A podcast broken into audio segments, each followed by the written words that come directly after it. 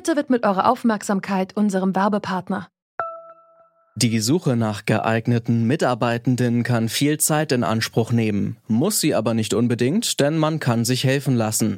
Zum Beispiel mit den Premium-Stellenanzeigen von Indeed, denn damit wird eure Stellenanzeige in der Suche sichtbarer und Bewerberinnen und Bewerber werden schneller auf euch aufmerksam. Indeed schenkt euch jetzt 75 Euro Startguthaben für eure Premium-Stellenanzeigen. Klickt dazu auf den Link in den Show Notes. Es gelten die AGB. Eine reine Wählerverarsche. Wieder mal ist ein Verschiebebahnhof aufgemacht worden. Das, was jetzt behauptet wird, dass der nächste Bundestag kleiner werden wird, ist eine völlig unzulässige Behauptung, weil das niemand im Moment einschätzen kann. Dietmar Bartsch von der Partei Die Linke und kritisiert damit den Beschluss der Regierungskoalition im Bundestag. Der platzt nämlich aus allen Nähten. Noch nie saßen so viele Abgeordnete im deutschen Parlament. Das klingt zunächst nach mehr Demokratie, sorgt aber für Probleme. Doch die Abgeordneten tun sich schwer damit, sich selbst abzuschaffen. Wir fragen uns daher heute, wie werden wir unsere Abgeordneten los? Es ist Mittwoch, der 26. August 2020. Mein Name ist Janik Köhler. Hi.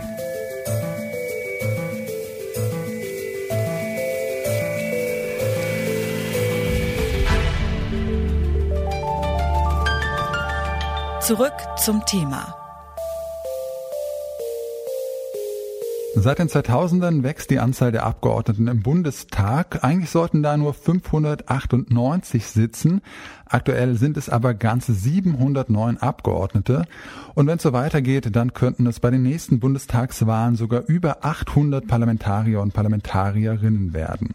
Um das zu verhindern, hat die Regierungskoalition einen eigenen Plan entwickelt. Kürzlich haben sich SPD und Union im Koalitionsausschuss auf eine Reform des Wahlrechts geeinigt. Weil das deutsche Wahlrecht aber sowieso schon kompliziert genug ist, klären wir hier erstmal die wichtigsten Eckpfeiler. Wie wird der Bundestag gewählt? Auf unserem Stimmzettel gibt es zwei Kreuze. Die Erststimme ist für das Direktmandat. Das kriegt die Kandidatin oder der Kandidat mit den meisten Stimmen. Die Zweitstimme bestimmt, wie viele Abgeordnete eine Partei stellt. Was ist ein Überhangmandat? Manchmal gewinnt eine Partei in einem Bundesland viele Direktmandate, aber wenig Zweitstimmen. Dann ziehen mehr Abgeordnete dieser Partei in den Bundestag ein, als ihr prozentual zustehen.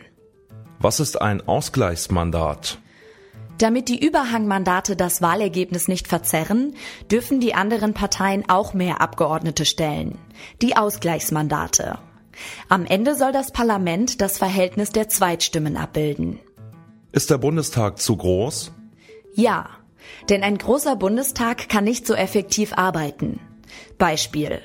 Die Ausschüsse sind nicht auf so viele Mitgliederinnen ausgelegt. Deren Redezeiten werden immer kürzer. Außerdem kosten viele Abgeordnete einfach mehr als wenig Abgeordnete. Wie sieht die Lösung der Koalition aus? Fürs Erste soll es bei der nächsten Wahl eine sogenannte Dämpfungsmaßnahme geben. Dabei werden einige Direktmandate aus einem Bundesland mit Listenplätzen aus einem anderen Bundesland verrechnet. So werden Überhangmandate verhindert. In einem zweiten Schritt soll es weniger Wahlkreise geben, aber erst ab 2025. Die Wahlrechtsreform, auf die sich die Koalition nun geeinigt hat, wird von der Opposition heftig kritisiert. Mit dieser Kritik habe ich den Bundestagsabgeordneten Michael Frieser von der Fraktion CDU-CSU konfrontiert. In seinem Wahlkreis Nürnberg Süd hat er seit 2009 stets das Direktmandat gewonnen. Ich habe ihn erst mal gefragt, ob er meint, dass diese Dämpfungsmaßnahme, also der neue Beschluss der Koalition, ein effektiver und konsequenter Kompromiss ist. Mir ist schon klar, dass nach all diesen Diskussionen, die wir nun in den letzten mehr als fünf Jahren geführt haben, äh, dieser Kompromiss nicht zu Begeisterungsstürmen führt. Aber allein gemessen an dem Wahlergebnis 2017 hätten wir dadurch in der Tat schon auf jeden Fall 20 Abgeordnete weniger als zumindestens bisher. Und was noch viel wichtiger ist, durch diese Maßnahmen, die gestern der Koalitionsausschuss beschlossen hat, wird auf jeden Fall ein weiteres Aufblähen verhindert. Es gibt da ja auch die Kritik, dass sich die Union mit dieser Reform auch in die eigenen Karten spielt. Ähm, Da sollen bei der nächsten Wahl ja jetzt drei Überhangmandate nicht mehr ausgeglichen werden und davon wird wahrscheinlich die Union profitieren. Die hat ja bei der letzten Bundestagswahl einen Großteil der Überhangmandate gewonnen. Meinen Sie nicht, dass damit das Wahlergebnis verzerrt wird und dann am Ende undemokratisch ist?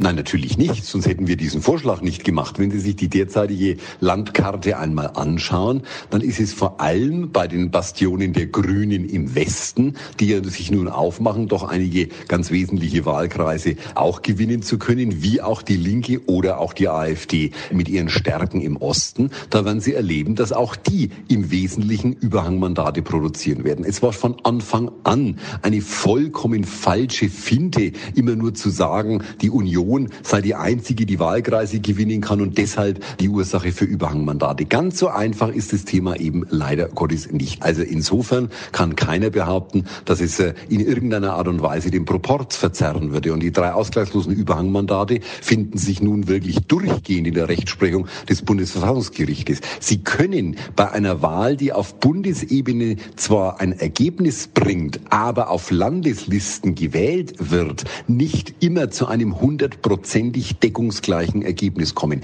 Das ist mit einer der großen Herausforderungen unseres Wahlsystems, dass es dazu Unwuchten kommt, die man eben nicht auf die Stimme genau ausgleichen kann. Das ist dem deutschen Gesetzgeber aber schon kurz nach dem Krieg aufgefallen. Insofern ist das auch kein revolutionärer Akt. Und ich kann nur sagen, das, was wir jetzt dort alles zusammengepackt haben, ist mehr, äh, was man erwarten konnte, dass man da diesbezüglich auf die Opposition zugeht und mit Sicherheit nicht nur etwas, was die Union oder die Koalition in irgendeiner Art und Weise bestärken könnte.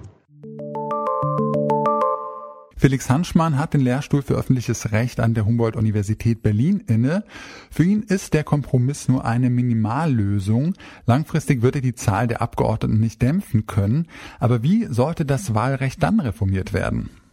Problem bei jeder Wahlrechtsreform, und das macht ja auch die Einigung so schwierig, dass je nachdem, welche Vorschläge vorgelegt werden, die Gegenseite immer vermutet, dass dieser Vorschlag nur deshalb kommt, äh, weil der Vorschlag derjenigen Partei zugutekommt, die den Vorschlag gemacht hat. Ähm, insofern sieht man hier sehr deutlich, dass dieser Beschluss, der gestern gefasst worden ist, ein Kompromiss ist, allerdings ein schlechter Kompromiss. Auf der einen Seite die SPD-Forderung, eine Kommission mit Wissenschaftlerinnen äh, und Bundestagsabgeordneten einzurichten ähm, und auf der anderen Seite der CDU-Vorschlag, zumindest eine minimale Verringerung der Wahlkreise und ansonsten gibt es nur minimale Änderungen bei den Überhang- und bei den Ausgleichsmandaten. Verzerrt das dann nicht auch das Wahlergebnis? Ist das denn, denn dann auch ähm, demokratisch genug? Wahlrechtsreform bringen gewissermaßen immer in Anführungsstrichen Ungerechtigkeiten mit, vor allen Dingen, wenn sie mit einem Wahlsystem arbeiten, das personalisiert ist über die Erststimme. Auf der anderen Seite ist aber auch allen Beteiligten klar, dass ein Parlament, das circa 800 Abgeordnete hat, selbst irgendwann ein Problem für das Demokratieprinzip wird, weil sie dann die Arbeitsfähigkeit des Parlaments in Frage stellen, weil dann die Findung von Entscheidungen oder die Beschlussfähigkeit ab einer gewissen Größe natürlich immer schwieriger wird. Mit Blick auf die Verfassung, welchen Vorschlag finden Sie denn da am besten? Also in der Tat kann man arbeiten an der ähm, an den Zuteilungsregelungen für die Überhang- und die Ausgleichsmandate. Das ist ein wesentlicher Faktor, warum es in den letzten Jahren zu einer Erhöhung der Anzahl der Abgeordneten gekommen ist. Da wird es aber insofern schwierig werden, dass natürlich die unterschiedlichen Interessen von den letzten Überhangmandaten, es waren bei der Wahl 2017 insgesamt 46, davon hat die CDU 43 bekommen. Das heißt, die CDU profitiert wesentlich von den Überhangmandaten. Umgekehrt ist natürlich dann der Vorteil der anderen Parteien eher bei den Ausgleichsmandaten. Also hier muss man in einem großen Wurf eine Reform hinbekommen, bei denen die Parteien auch auf ihre eigenen Interessen zwangsläufig verzichten. Eine Verringerung der Wahlkreise ist ein anderer Ansatzpunkt. Auch da sieht man sehr schön, was es für unterschiedliche Interessen gibt. Das hört sich auf den ersten Blick erstmal gut an, weil dadurch sozusagen auch die Wahrscheinlichkeit von Überhangmandaten ähm, reduziert wird. Man kann aber genauso gut sagen, dass weniger Wahlkreise dazu führen, dass die Wahlkreise natürlich größer werden. Dadurch haben sie eventuell eine Benachteiligung der Interessen des äh, ländlichen Raumes. Und sie müssen immer aufpassen, dass sie eine ungefähre Gleichverteilung in einem föderalen System haben. Der Bundestag wächst immer weiter. Deshalb haben wir uns bei Zurück zum Thema gefragt, wie werden wir unsere Abgeordneten los? Die Regierungskoalition hat sich auf einen Vorschlag geeinigt. Direktmandate und Listenplätze sollen so verrechnet werden, dass weniger Überhangmandate entstehen. Ab 2025 soll es außerdem weniger Wahlkreise geben. Viel kleiner wird das Parlament dadurch nicht, aber es wächst zumindest nicht noch weiter. Um das Parlament wirklich auf Normalgröße zu schrumpfen, bräuchte es wohl radikalere Ideen ein anderes Zuteilungsprinzip, weniger Überhangmandate, weniger Ausgleichsmandate und es gibt auch die Idee, die Erststimme gleich ganz abzuschaffen.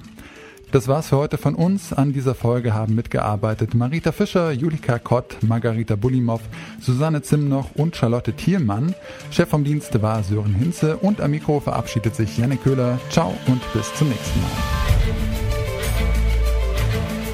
Zurück zum Thema vom Podcast Radio Detektor FM.